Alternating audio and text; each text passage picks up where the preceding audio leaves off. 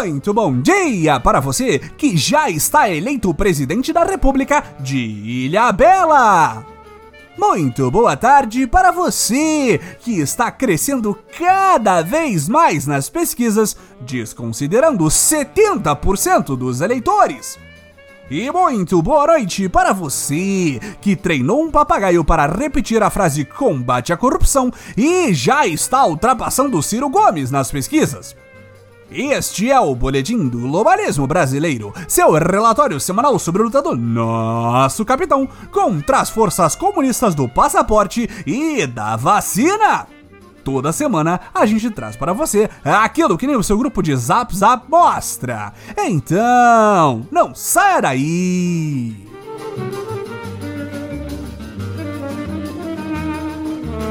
Patriotas! Em nossa guerra santa contra as pautas do comunismo e do bom senso, ocasionalmente o destino coloca inimigos mortais na mesma trincheira.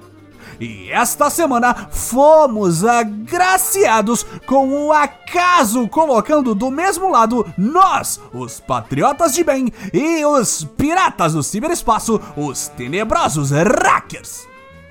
Caso você não esteja sabendo, nós explicamos. Nos últimos dias, nossa pátria amada se viu novamente à beira do abismo do tomar uma decisão minimamente sensata. No caso, adotar o fascista passaporte da vacina contra a pandemia. Na prática, o que defende-os a favor de proibir a entrada de pessoas não vacinadas em nossa Pindorama Dourada é limitar a liberdade de ir e vir de pessoas contaminadas com uma doença mortal.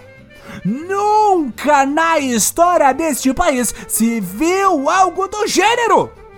exceto, é claro, nas diversas rotas de viagens aéreas que sempre demandaram a vacinação contra a febre amarela muito antes do Covid sequer existir.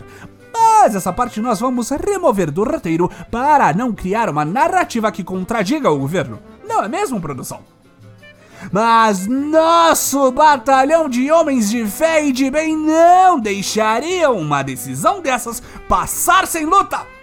Desde a semana retrasada, nosso amado capitão tem atacado essas medidas draconianas de oprimir os opressores de circular livremente, chamando o passaporte vacinal de coleira que querem impor ao povo brasileiro.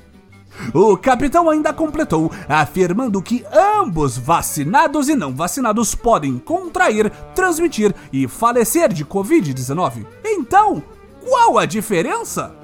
Afinal de contas, tanto a voz do boletim quanto o corredor de Fórmula 1 Lewis Hamilton sabemos dirigir e isso automaticamente equipara nossas chances de ganhar o campeonato de Fórmula 1. Mesmo com esta defesa genial de nosso Messias, tudo indicava que os comunistas iriam conseguir empurrar esta pauta doutrinadora vacinal. Mas eis que no último segundo possível surgem os ladrões digitais, mostrando um arco de redenção pró-governo que pegou a todos completamente de surpresa. Na madrugada de sexta-feira, o web sítio do Ministério da Saúde, o aplicativo e a página do Conect SUS foram invadidos pelos bucaneiros da interweb mas especificamente as páginas foram copiadas e excluídas, junto de mais de 50 terabytes de informação. Que o estagiário do TI do boletim nos informou que se trata de muita coisa mesmo, ouvintes a desabilitação dos endereços virtuais impediu a emissão dos certificados de vacinação, o que na prática demonstra por acaso a vulnerabilidade deste sistema opressor que estava sendo elaborado. Mas é claro que um ataque desta magnitude, que a nossa nova era já informou que tomará mais de uma semana para ser revertido, não seria utilizado pelos comunistas como uma forma de criticar nosso governo que nunca errou nesta vida, não é mesmo? Se equivocou, patriota! Segundo os conspiratórios esquerdopatas, algo de errado não está certo nesta invasão perigosíssima que afetou a todos nós. Imediatamente após o hackeamento ser reportado, os perigosos jornalistas começaram a investigar esta coincidência de um site que facilitava algo que o governo era contra ter sido invadido por hackers. O grupo que reivindicou a autoria do atentado virtual, Lapsus Group, era inexistente na internet até esta suposta invasão. Além disso, tecnomantes do Twitter afirmaram que copiar e excluir não é algo que nem mesmo mais amador dos hackeadores faria. Eles simplesmente colocariam um cadeado em tudo e cobrariam um resgate, segundo meu Twitter falou. Mas a maior revelação deste suposto hackeamento foi a de que informações do Conect SUS e do Ministério da Saúde não só não foram acessadas, mas também estão ainda disponíveis online.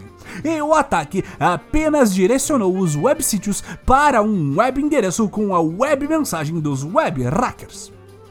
Ouvintes, isso tudo que está aí é muito suspeito.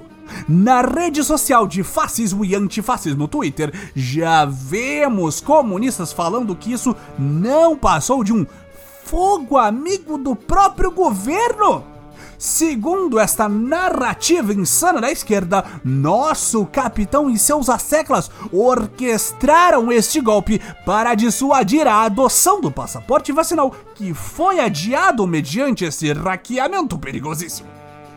Mas infelizmente, a vitória contra esta opressora medida de impedir a nossa liberdade de repassar variante do Covid durou pouco tempo.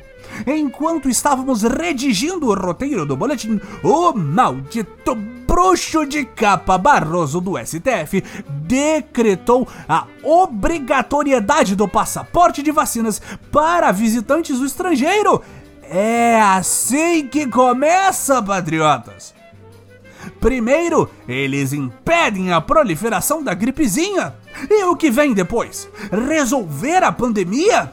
Melhorar a vida do povo brasileiro? Não reeleger Jair Bolsonaro presidente e colocar literalmente qualquer outra pessoa que seria um pouco mais competente no lugar? São dias muito tenebrosos para os homens de bem!